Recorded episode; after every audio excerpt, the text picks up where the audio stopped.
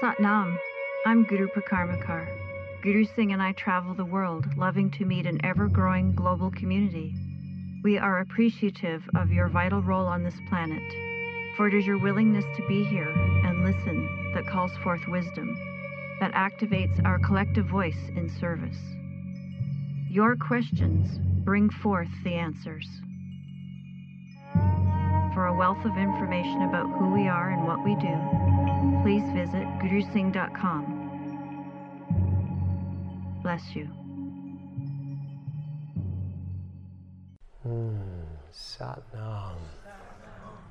So, about a month ago, my wife and I did something that we had been talking about for quite some time, but our techno, very savvy son was in town, so we took advantage of his visit and we cut the cable, as they would say. But for us, it wasn't a cable, it was a satellite dish. And for a few days before we returned the box that was under the television,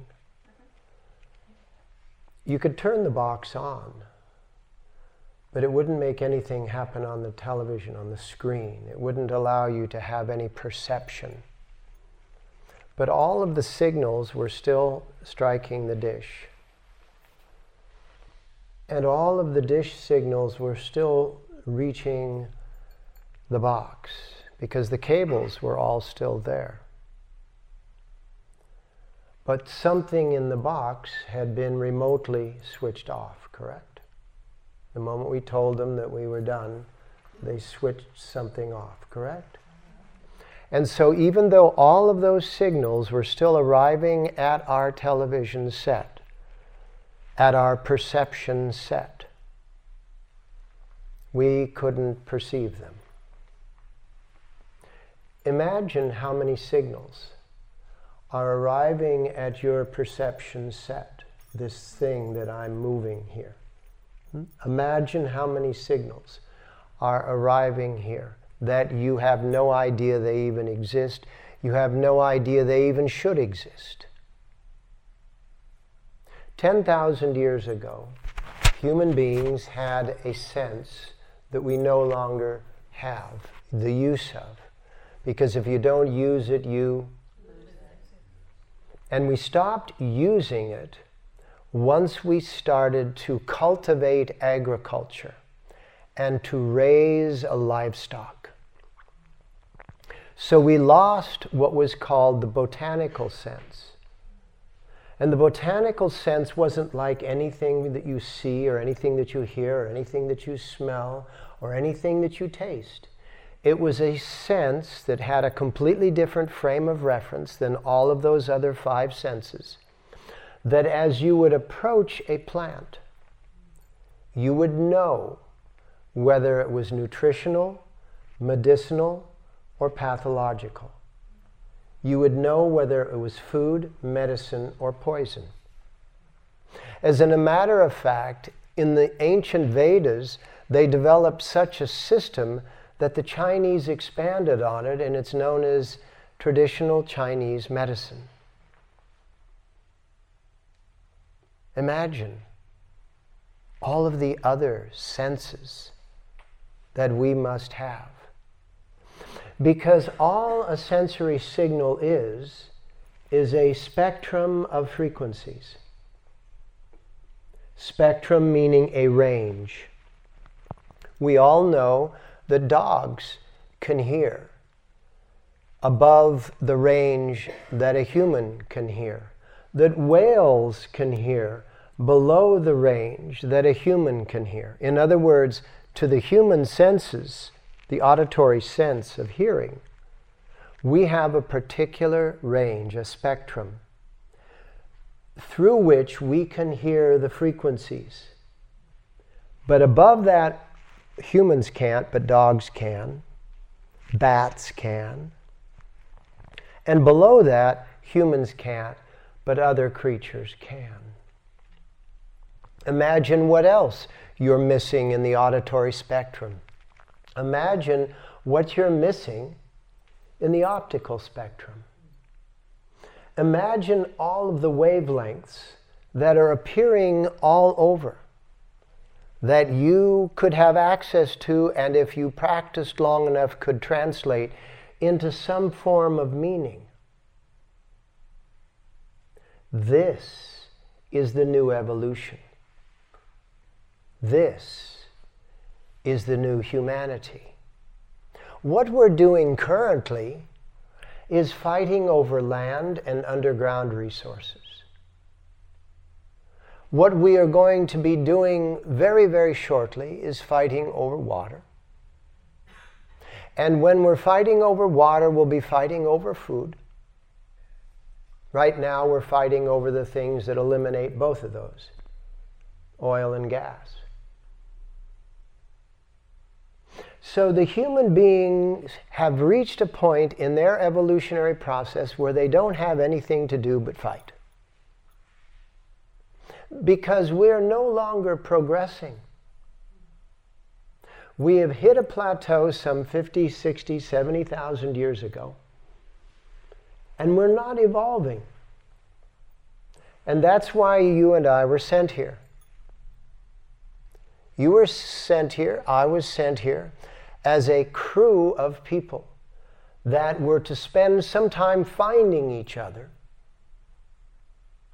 identifying a way of connecting to each other, and then using those connections to spread. I'm going to use a religious word, but it's just a good word. Literally, to spread the gospel of evolved love and joy. Not proprietary love. Not I love you, but I don't love you. That's proprietary love. An evolved love is like the ocean, you exist within it. We were at the ocean the other day with our grandkids, and I kind of imagined as they were standing in the water next to each other, them turning to each other and say, I wet you. Because that's what we say when we say, I love you. I say it all the time, so don't think I'm criticizing the word. But we don't actually love each other. We're in love with each other. And love is the ocean which permits life to exist.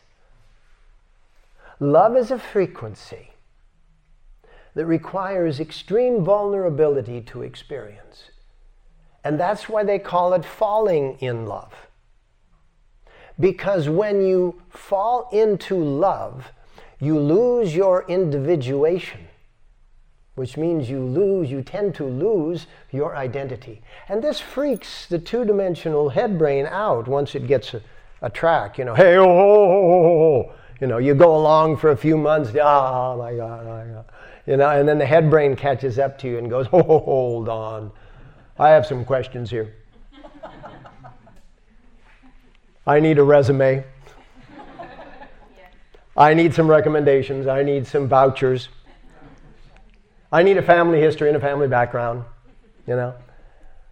So, what happened to the love, right? The love became a two dimensional measurement. How much of this, how much of that, how much of the other thing. But the interesting thing about the vulnerability of love, of falling into love, is also the vulnerability of giving birth. And this is why these events such as oxytocin come into play. And the monarchies knew that this was a case because the monarchies called all of the women that were pregnant or that were, that were nursing, called them ladies. Yes, ladies in waiting. And the monarchy, the king and the queen, would surround themselves with these because they were highly intuitive. They knew things that nobody else could sense because they were turning on that spectrum of senses. Why? Because they were about to be responsible for a brand new life.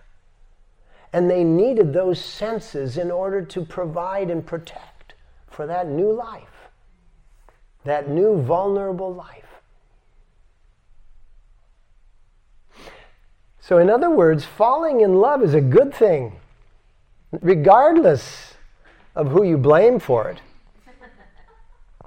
I'm falling in love with you. Go ahead. right?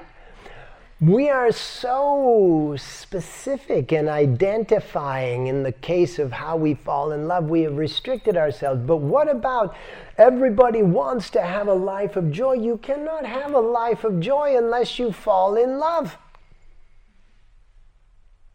You can have a life of pleasure. You can buy that. But in order to fall in love, you have to surrender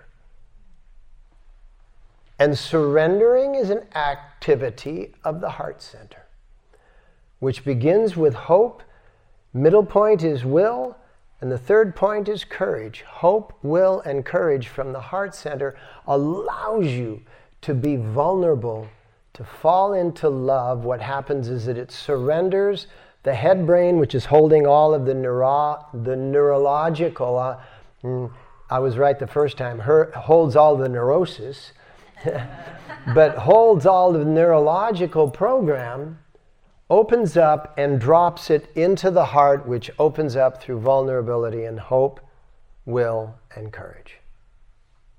This is the new evolution. And once you go there, you are falling into love, but there's further to fall.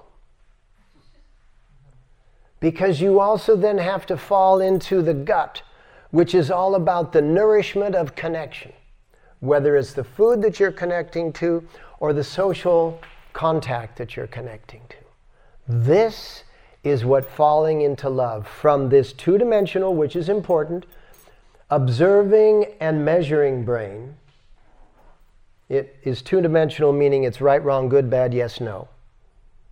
And it observes, perceives, and measures. That's what this is good for. It isn't good for giving and receiving. That's the heart. And it's not at all good for connecting because it wouldn't connect for any reason because it feels that that would abandon its purpose, which is to observe and to measure. If you're connected to something, you're connected to your nose. You can't observe it. You don't even see it most of the day. But your life depends upon it. So, what we have in this new evolution is we have a movement toward expanding the spectrum of our perception to the point where we start to feel love, which gives us the capacity to experience joy. And the definition of love, by the way, is the joy of enjoying another's joy. Say it. The joy of enjoying another's joy. Oh. That's a lot of joy. And as you do that joy of enjoying another's joy, other vulnerable aspects begin to open up. One of which is your intuitive capacity, because in this connection and this circulation of giving and receiving is the dimensions that are not measured. This is what measures.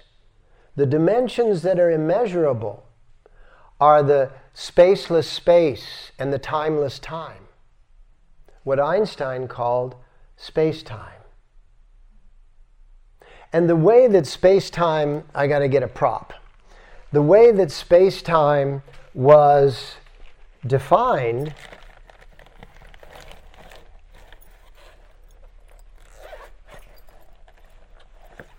You always got to have an extra wire. The way that space time was defined was that it's a point of perception. This is how time is defined a point of perception in the movement of space. So, a point of perception in the movement of space because everything is moving, everything is vibrating. But the only thing that creates the passage, so to speak, of time is a point of perception that is fixed. And the way we fix a point of perception is with our consciousness. With our consciousness, we fix a point of perception and we perceive space passing through it.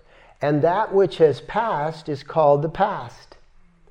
And that which has not yet passed is called the future. But let me ask you, because this is what it literally looks like, not like this. I mean, it's not a guitar cable, but this is what it perceptually looks like. Let me ask you is the past still existing in the perception of now? Yeah. Does the future already exist in the perception of now? Yes. And so, in the dimensions that are beyond the measurement of sequential time, all time already exists and all space already exists. We measure time and our attitude towards the measurement time is what causes aging. Dying is a habit.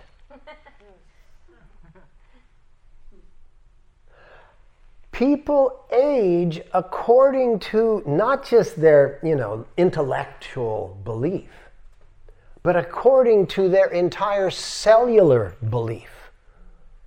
And that cellular belief is devoted in the DNA connected in the DNA in what is called the epigenetics, which is the experiences of all of your 14 generations, which is 32,766 ancestors. That's a lot of buddies influencing how you age. You can hack that. You can hack that code. And that's what the idea of Kundalini Yoga, as taught by Yogi Bhajan, is about. It's literally about hacking the codes that strive to control life. So here's your ancestral pyramid, right? 32,766. And underneath that, here's you sitting on top of that. And then above you are your higher frequency relations. These are your earthly frequency relations. Your higher frequency relations, people call them gurus, people call them angels, people call them prophets and messiahs and all of these different names and people try to brand them like this is the one and only. It's like, you know, Tide, the one and only detergent. I'm not ridiculing these things. People make up stories for the sake of sales, and that's okay. But if you want to drill down a little deeper, you will see that there is a universality about this universe. Trick statement, right? There's a universality about this universe that has nothing to do with brand. And what have we designed the wars of the 20th and 21st century around? Branding. The 20, 20th century was about bank branding. National branding. We're getting into the area of religious branding. Or as they say in the history of History 101 and 201 now, the clash of civilizations. It's like, is that about the elephants? Is that about the lions and the wolves? Do they have clashes of I'm a Washingtonian wolf. You're an Oregonian wolf. Get across the Columbia. We don't want you over here. We're going to build a wolf wall. And we call ourselves the highest form of life. We are actually sometimes the most ridiculous form of life. Did you know that the number one export of the U.S. Did you know what it currently is? Junk food. Junk food. We are spreading the American diet all over the world. As a matter of fact, when countries say they don't want it, they get kicked out of the World Trade Organization. This is not about politics. This is just to show you that we are done with the five senses because all they're doing is causing us to bicker from the two dimensional head brain with no connection to the heart of giving and receiving, and definitely no connection to the gut of connection. And that's why we've been sent here, because we're the ones that absolutely must give ourselves a shot of self authority. You got to get up each and every morning. And I know this for a fact because it has so much pushback. You have to get up each and every morning and you have to self initiate and self authorize yourself to be the prophet, the Messiah, the Master. Because that's who you are. Does, if you're going to be enlightened at some point in your incarnations, does your enlightenment already exist?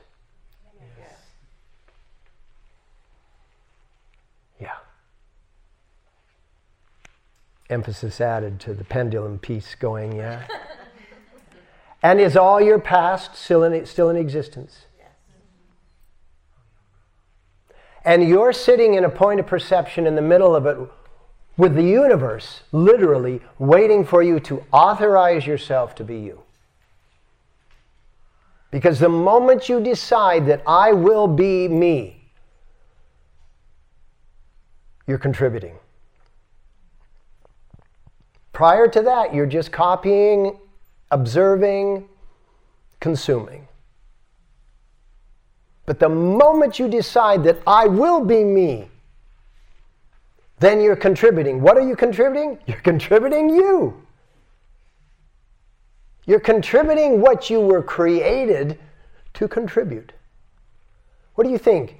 You were created as this, and you're supposed to be like that? No, that's supposed to be like that. You're, excuse me, don't think that I'm picking anybody out here. But I'm got a point because we live in three dimensional space, right? But you don't have to be like anything.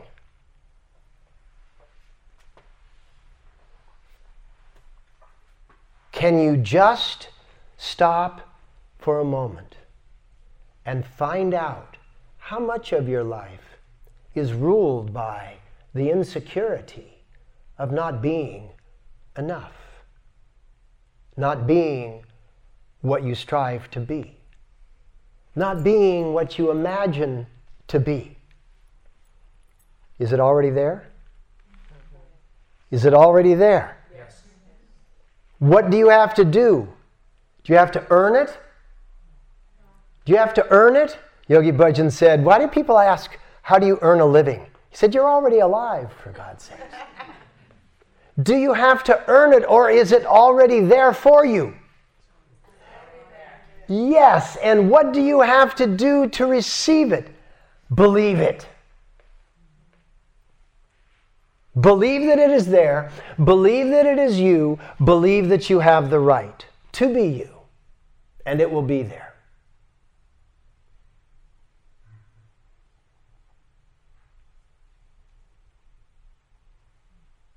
What's it going to take? It can take inspiration or desperation. People are changed by great pain and they're also changed by great enthusiasm. Some people, you know, experience and pursue their dreams because their dreams are enchanting them. Some people pursue dreams outside of the present moment because the present moment is so painful. Either way is part of the way. There is no right and there is no wrong. And when you decide that you will be you, when you decide that you have the authority to be what it is that you're so going to be, it appears in, in the fourth dimension of sequential time that you're not there yet but you actually are, but it appears to your point of perception that you're not there yet. What it takes for you to authorize yourself that that is you is tremendous courage. Because it's the will that enables, it's the hope that exposes, the will that enables, and then it's the courage that puts up with the massive, massive pushback. Because the moment you start saying, I am who I am, then the entire universe is dedicated to saying, Really? Oh, yeah? So, which of those statements are you going to attach to once you've said, I am who I am in the universe because for every action there is a that is equal. And so if you give a big I am, then you get a big, oh yeah? Let's see how am you are. Huh? Ever had a moment like that when you had had such good feelings and all of a sudden you're totally, totally stressed by doubt? Did they send me to the wrong room? Hello, I'm Guru Singh, and I'm an addict. I'm addicted to the third dimension in my body. And in the third dimension, for every action, there is an equal reaction. So the moment you go, ah, it goes, There's a great movie, actually, it was a horrible movie, the, the art, the makeup was probably the worst in the universe. It was called, I think it was called The Golden Child, was about the Buddha, made in the mid 90s with Keanu Reeves playing the Buddha. You remember that movie? There's only one 10 minute section that you want to watch. The rest of it is really, is really, really, I guess the word would be dorky. But that's a Sanskrit word that you may not understand. But anyway, um, hair and makeup was atrocious. However, there was this one 10 minute segment in that movie that was all about the Buddha's enlightenment and how, when the Buddha was proclaiming his, his, his phenomenon, because it had overwhelmed him, he was going, My God, I'm God, my God, I'm God. You know? And then all of a sudden, all of the demons started to come out. And then all of the seducting kind of uh, things would come, and then, oh. And it was like bipolar, you know, magnificence. The guy was absolutely crazy clinically. You go to that extent, you're afraid people will talk. That's you not being you, but being what you think is acceptable. And one of the first things that happen when you become you is you become unacceptable. I have been called unacceptable, unreasonable, on everything. And there are moments when it affects me, and those are the moments when I'm not me. Those are the moments when I am not being the me. You know, we want to go, let's, okay, now don't rock the boat. The boat, boat is sinking. What are you talking about? Don't rock it. Maybe if we rock it, we can knock some of the water out of it that's sinking it, for God's sake. You've got to get up in the morning before the morning gets up. Because you have to be who you want to be, not in the three dimensional light of the sun, but in the fifth dimensional light of the infrared rays. That's why it said, do your sadhana during the period that is 10%, two and a half hours before the rise of the sun. That's the most impactful time. Because what happens is that once the day starts, have you ever been to a, to a resort lake where you get up early in the morning and the lake is like glass? And the moment a few boats or a few swimmers or a few anything starts to happen, there's ripples and waves all over the lake, correct? And those ripples and waves last all day long until the sun goes down and everything cuts down, right? Shuts down. Hmm? And then you wake up the next morning, the lake is glassy smooth once again, and then it goes through the same cycle. Well, the same thing is true with the vibrational waves in the earthly atmosphere. And that's why when you go out into the country and spend time, you know, in nature, bless you, you have this sensation when you come back into the city whoa, that was clearing and cleansing. Because out there in the countryside where there's less people making less waves, you have a more clear sensation. Same thing happens if you get up early. And the, the same thing doesn't happen if you stay up late, unfortunately. because what needs to happen for you to experience that incredible beauty and, and enlightenment of those ambrosial hours, what they are called, what they are called, is that you need to have rested your pineal and pituitary glands in a horizontal nature between the hours of 1 a.m. and 3 a.m., the circadian clock. It's a medical event.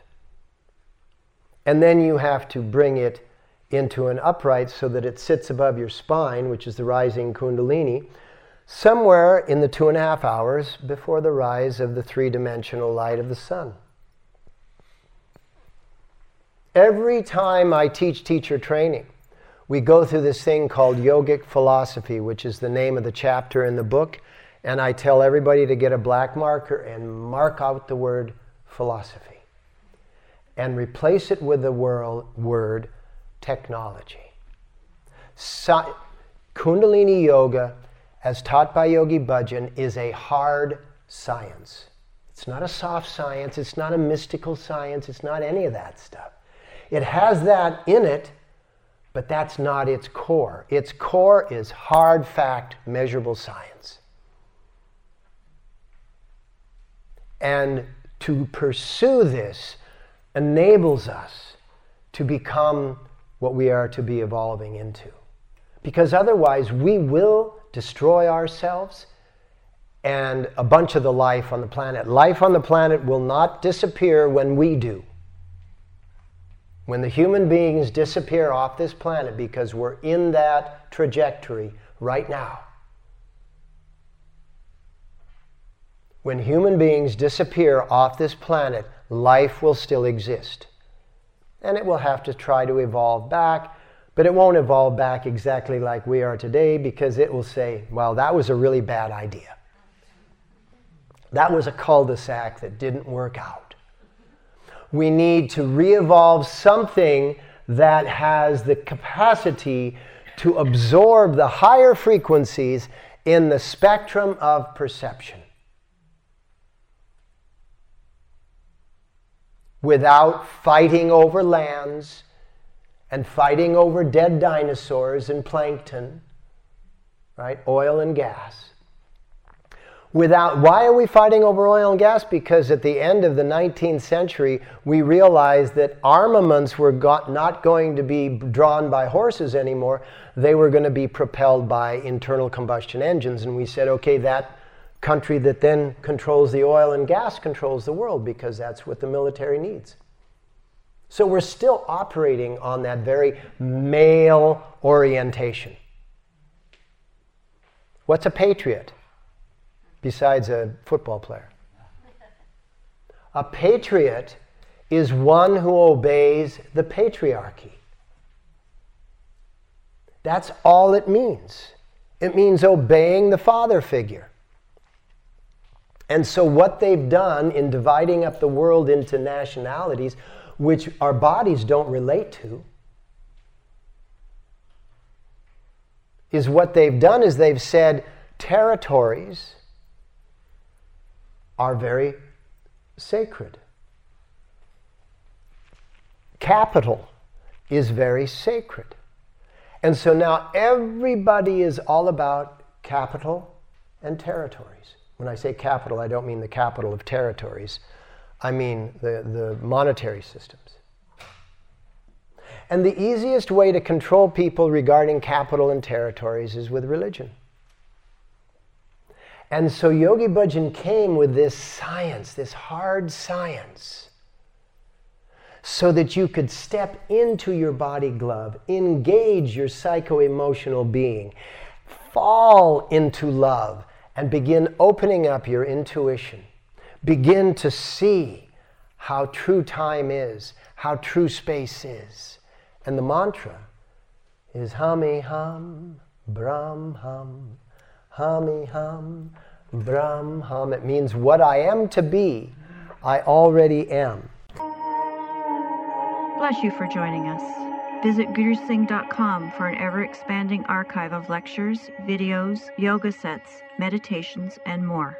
All the classes can be found now on gurusingh.teachable.com. There's going to be long form classes available there, 30 minute long yoga classes with Kriya there's also what is called a Kundalini recharge. It's a brief lecture about something like depression or gratitude or achievement or partnering or success. And it'll be a lecture with a pranayama, breathing exercise, and a single asana that you can just jump into during the day. And then it'll round out with an affirmation or meditation. And these will be like 11 minutes. And then there are also going to be audio files, which are guided 11 minute meditations, which you can listen to. And that's all within gurusingh.com. Satnam.